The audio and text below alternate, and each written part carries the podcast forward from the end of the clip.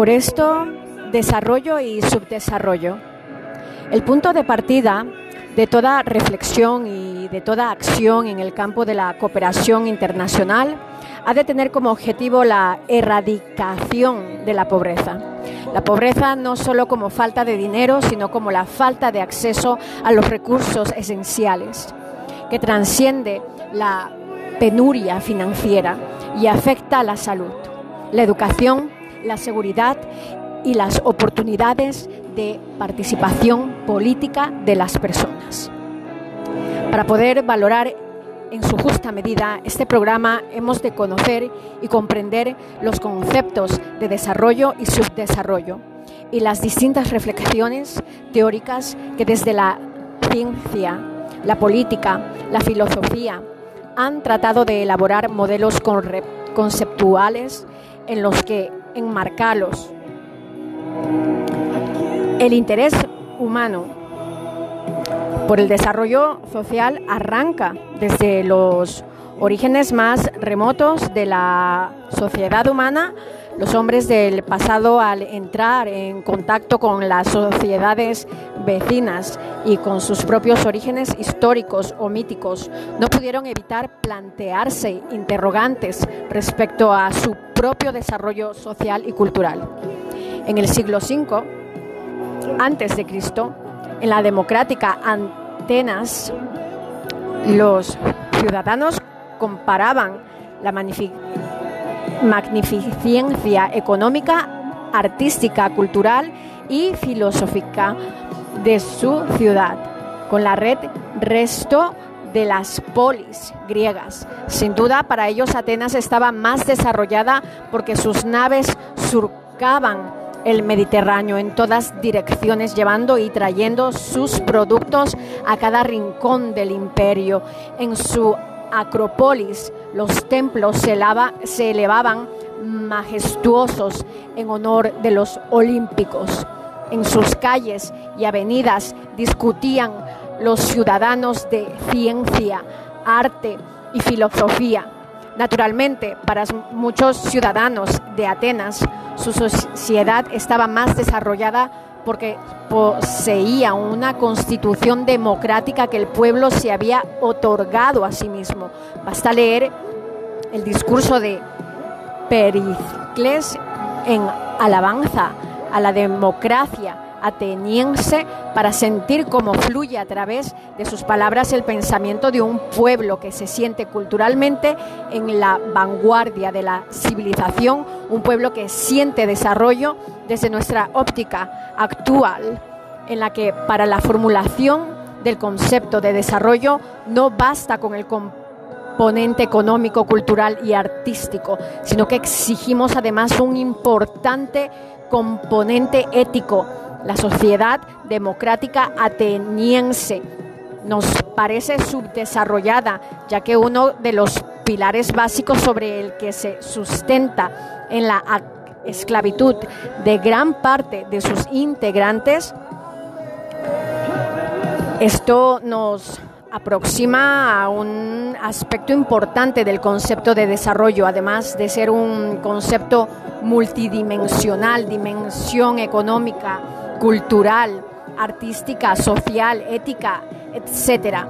El desarrollo es también un concepto relativo. El desarrollo no es tal respecto a un ideal absoluto que podamos identificar como claridad y al cual dirigirnos como la flecha hacia el centro de la diana. El desarrollo es siempre relativo a la perspección y el autoconcepto que el ser humano tiene de sí mismo y que está condicionado por la sociedad y en la que está inmerso y por el momento histórico en el que se encuentra. En 1992 la Asamblea General acogiendo con satisfacción el hecho que el 17 de octubre algunas organizaciones no gubernamentales por iniciativa de una de ellas, el Movimiento Internacional ATD, Cuarto Mundo, con sede en Francia, había celebrado en muchos estados el Día Mundial para la Superación de la Pobreza Extrema. Declaró esa fecha de Internacional para la Erradicación de la Pobreza Resolución 47196 de 22 de diciembre. La observancia del Día de del día tiene por objeto sensibilizar a la opinión pública respecto de la necesidad de erradicar la pobreza y la indigencia, indigencia en todos los países, en particular los países en desarrollo, necesidad que se ha convertido en una prioridad de desarrollo. La campaña destinada a hacer de la pobreza historia un desafío moral básico de nuestra época. No puede ser tarea de unos pocos, debe congregar a la mayoría con ocasión de este Día Internacional para la Erradicación de la Pobreza. Exhortó a todos a que se sumen a la lucha. Juntos podemos realizar progresos reales y suficientes para acabar con la pobreza. Kofi Annan. Desarrollo y subdesarrollo. Aproximación histórica al concepto de desarrollo.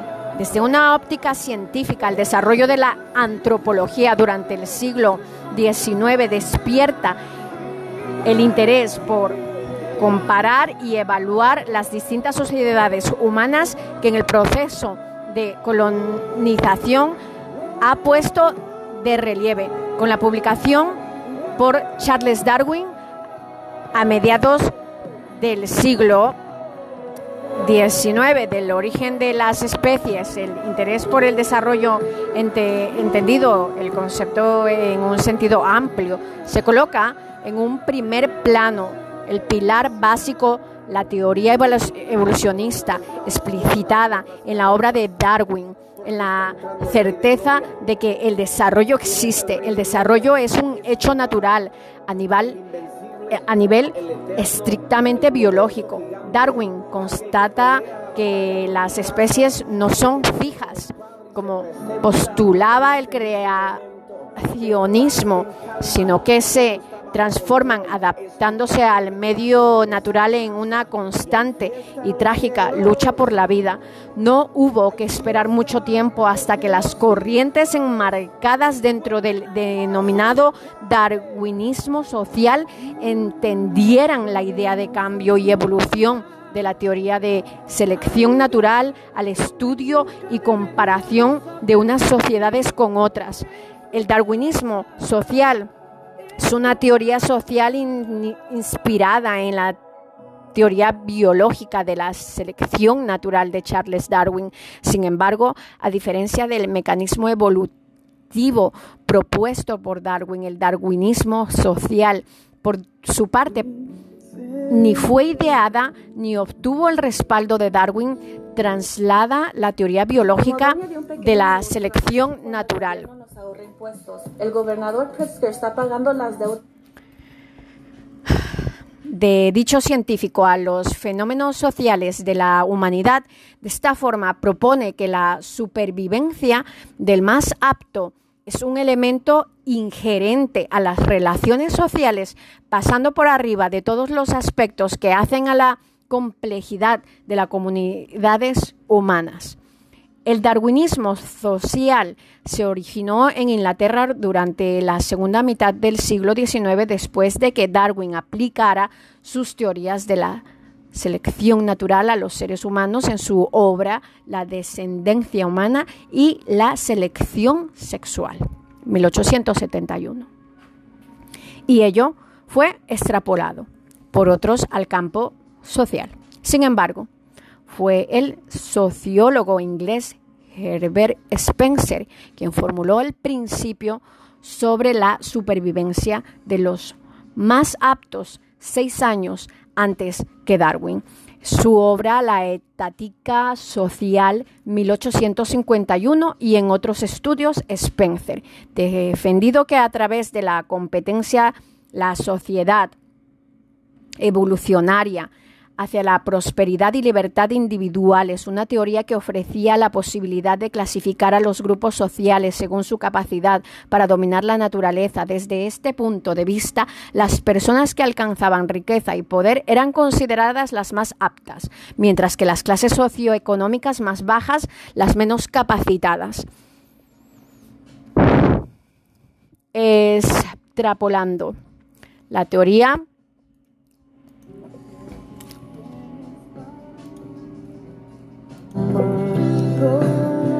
de la evolución de Darwin.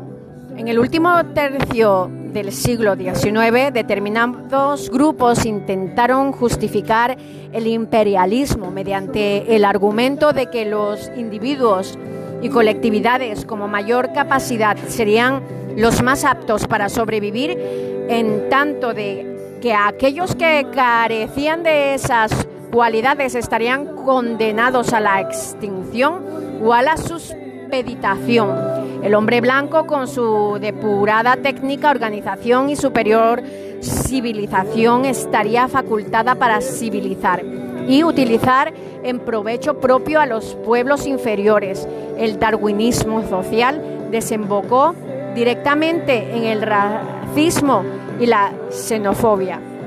Como señalábamos pronto, se proclamó la superioridad evolutiva de la sociedad occidental sobre las denominadas sociedades primitivas. En algunos casos esta idea se radicalizó dando lugar a paradigmas y teorías racistas que ayudaron a la justificación del colonialismo. Visto como natural e inevitable por los evolucionistas, la tesis era la siguiente.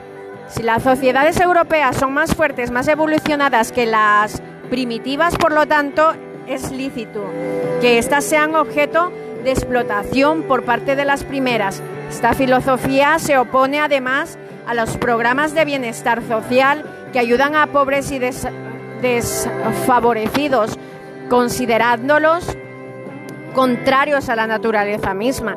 Esto no es más que la translación, el plano social de las consecuencias del evolucionismo en el plano biológico. Las preguntas que estaban en el aire era que sociedades están más evolucionadas desde la óptima evolucionista parecía una pregunta natural con una respuesta obvia en la sociedad occidental. Esta interpretación biologista del cambio social se ha cuestionado posteriormente con la relativación de los conceptos de raza y cultura desde la antropología cultural. Se han puesto en cuestión si es lícito hablar de sociedades avanzadas y sociedades primitivas, del propio concepto de evolución desde la filosofía de la ciencia y en lo que a nosotros afecta por la complejización del propio concepto de desarrollo. En nuestros propios días, el interés por el desarrollo es un sentido técnico y restringido del mismo teoría del desarrollo y teoría económica del desarrollo. Después de la Segunda Guerra Mundial, es generado, es parte por dinámicas de índole político y geoestratégico y es parte por el proceso histórico de la descolonización que arranca con el final del enfrentamiento bélico. A escala geopolítica, el fin de la Segunda Guerra Mundial constituye un momento histórico clave para entender la construcción de las relaciones políticas y económicas internacionales.